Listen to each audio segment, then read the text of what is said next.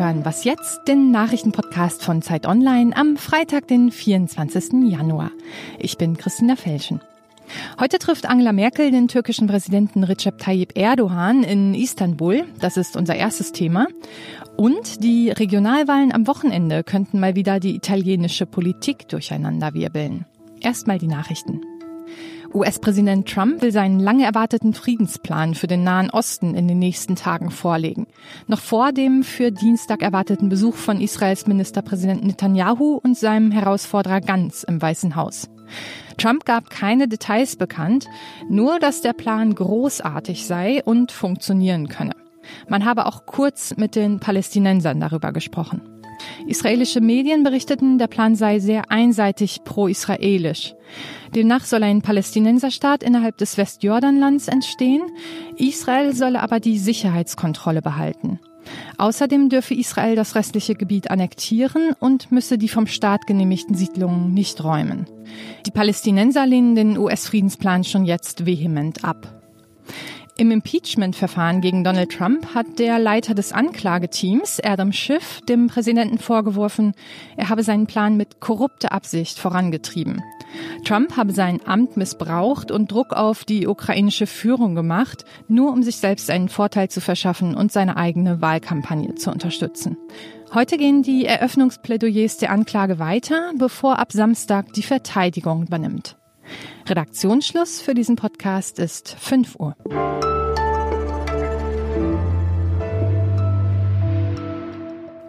Guten Morgen und herzlich willkommen. Schön, dass Sie was jetzt hören. Hier ist Ole Pflüger.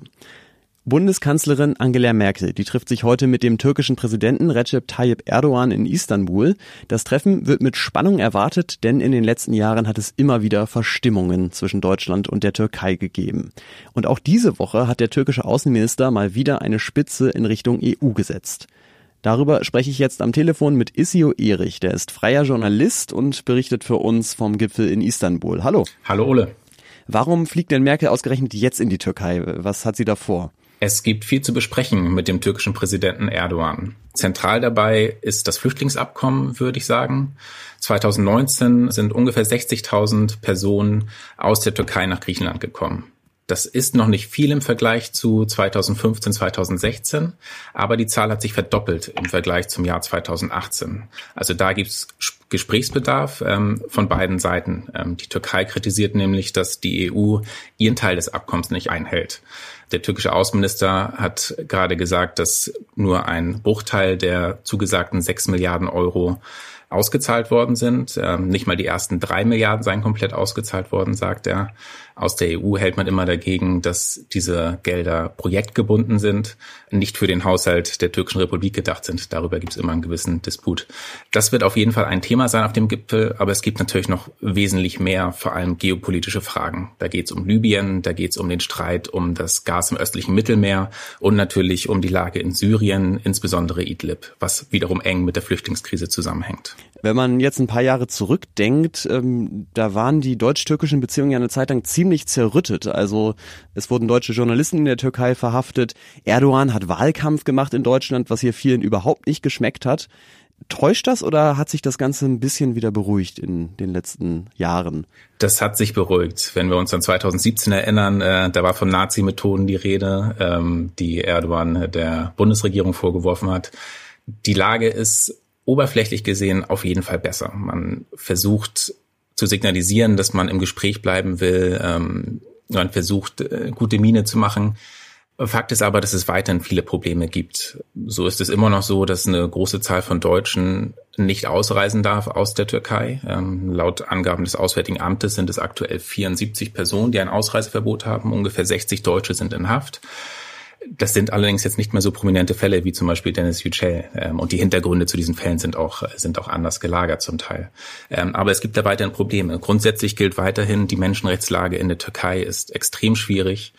Es gibt die ganzen geopolitischen Probleme zwischen äh, EU, Berlin und der Türkei. Ähm, das heißt, faktisch ist es weiterhin schwierig, aber alle Beteiligten haben, ich würde sagen, einen, einen besseren, zurückhaltenderen, vorsichtigeren Umgang miteinander. Vielleicht noch eine kurze Prognose von dir. Was könnte denn mögliches Ergebnis dieses Gipfels jetzt sein? Mit ganz konkreten Ergebnissen rechne ich eigentlich nicht. Ich bin mir ziemlich sicher, dass beide Seiten deutlich zum Ausdruck bringen werden, dass sie an dem Abkommen festhalten wollen. Darüber hinaus ist fraglich, ob da was Greifbares, Konkretes bei rauskommt. Wir haben es beim Besuch von Innenminister Seehofer im Oktober ja gesehen, äh, da ist er auch ein, angereist mit einer ähnlichen Intention, das Abkommen äh, zu retten. Und da waren auch nicht viele greifbare Sachen danach zu sehen. Also vor allem die hohe Kunst der Diplomatie, die da exerziert wird. Dankeschön, Isio Erich. Ich äh, bedanke mich bei dir. Bis dann. Und mehr Hintergründe und Analysen von dir gibt's dann auch natürlich im Laufe des Tages auf Zeit Online zu lesen. Exakt, ich freue mich aufs Schreiben.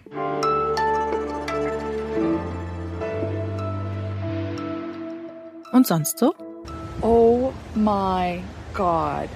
Normalerweise ist es ja eigentlich in Florida auch im Winter angenehm warm, aber jetzt das. Oh my God.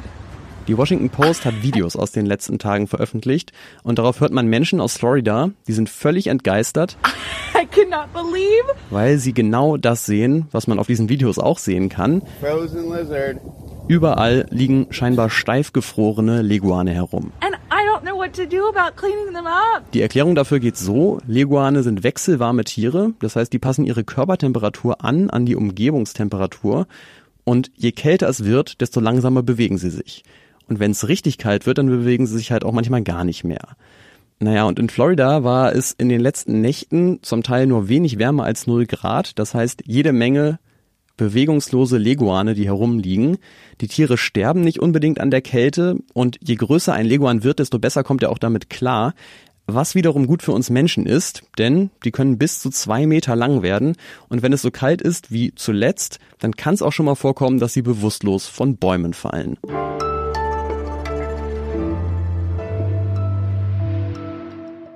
Nach Türkei und USA wollen wir jetzt auch noch nach Italien gucken. Da finden nämlich an diesem Wochenende in zwei Regionen Wahlen statt. Ganz im Süden in Kalabrien und in der eher norditalienischen Emilia-Romagna. Dazu habe ich jetzt unseren Europakorrespondenten und Italien-Experten Ulrich Ladurna am Telefon. Hallo. Hallo. Ulrich, der Rechtspopulist Matteo Salvini von der Lega, der hat ja letzten Sommer, ähm, da war er noch Innenminister, die Koalition mit der Fünf-Sterne-Bewegung platzen lassen und hat schon damals gesagt, ich will die ganze Macht. Und jetzt scheint er alles reinzuwerfen in diese Regionalwahlen. Warum? Naja, die Regionalwahlen sind vor allem in der Emilia-Romagna wichtig, weil dort seit 1948 eigentlich die Linke regiert. Bologna, die Hauptstadt, nennt man auch La Rossa, also die Rote. Wenn jetzt Salvinis Rechtskoalition, das ist ja eine Koalition aus verschiedenen Parteien, aber darunter auch die Lega, diese Region äh, gewinnen würde, dann wäre das schon ein historischer Moment für Italien. Und das würde die Regierung in Rom unter Druck setzen. Auch Kalabrien ist wichtig, aber in Kalabrien, das ist eine kleinere Region, das ist auch äh, die Symbolkraft nicht so hoch. Die Emilia-Romagna, das ist schon auch ähm, gewichtiger, also von der Einwohnerzahl her, von der Wirtschaftskraft her, aber vor allem auf der symbolischen Ebene hat das äh, sehr große Bedeutung.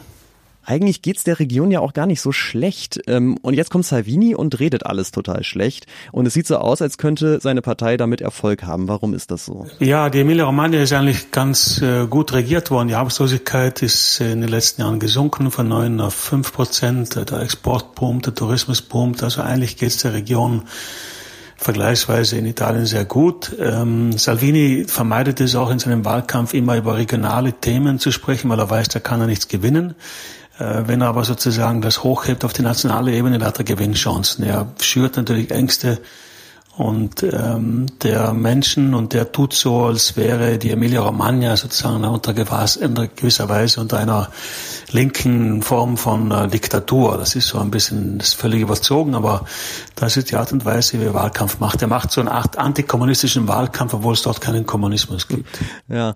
Ähm, vielleicht werfen wir jetzt noch mal ganz kurz den Blick äh, auch nach Rom. Ähm, Luigi Di Maio, der italienische Außenminister, der ist unter der Woche als Chef der Fünf-Sterne-Bewegung zurückgetreten. Wie stabil ist denn die Regierung eigentlich aus Fünf Sterne und Sozialdemokraten noch? Ja, die Regierung ist ja zusammengekommen letztes Jahr, du hast es eingangs erwähnt, weil Salvini die Regierungskrise ausgelöst hat. Äh, Sozialdemokraten und Cinque Stelle zusammen regieren eigentlich nur, weil sie Salvini von der Macht fernhalten wollen. Sie haben noch nicht richtig zusammengefunden. Gleichzeitig sind beide Partner schwach, aber viel schwächer als jetzt Cinque Stelle. Also die haben ja auch bei regionalen Wahlen in Umbrien verloren. Also ich kann mir gut vorstellen, dass diese Partei Cinque Stelle Bewegung Fünf Sterne in ein paar Jahren es sie gar nicht mehr geben wird. Und das ist natürlich äh, für die Regierung schon eine große Schwächung. Und man muss sich die Frage stellen, wie lange diese Regierung überhaupt noch regieren kann. Sie möchte drei Jahre regieren bis Ende der Legislaturperiode. Aber hm, wir müssen mal schauen. Es bestehen schon Zweifel, dass es äh, so lange gehen wird. Ja, das schafft ja leider auch selten eine Regierung in Italien, dass sie wirklich die ganze Legislaturperiode durchhält. Ja, das ist richtig, ja. Dankeschön, Ulrich Ladurna. Gerne. Und das war die letzte Ausgabe von Was Jetzt für diese Woche. Schreiben Sie uns gerne Mails an wasjetzt.zeit.de und ich hoffe, Sie sind auch nächste Woche wieder dabei. Ich bin Ole Pflüger. Tschüss, schönes Wochenende. Was ist denn die schönere Urlaubsregion? Kalabrien oder? Ähm also in Emilia-Romagna kann man vielleicht besser essen. In Kalabrien kann man besser schwimmen. Äh, hat man das wunderbare Meer. Deshalb hat man auch kann man auch wandern in den Bergen. Kalabrien ist ja teilweise sehr bergig.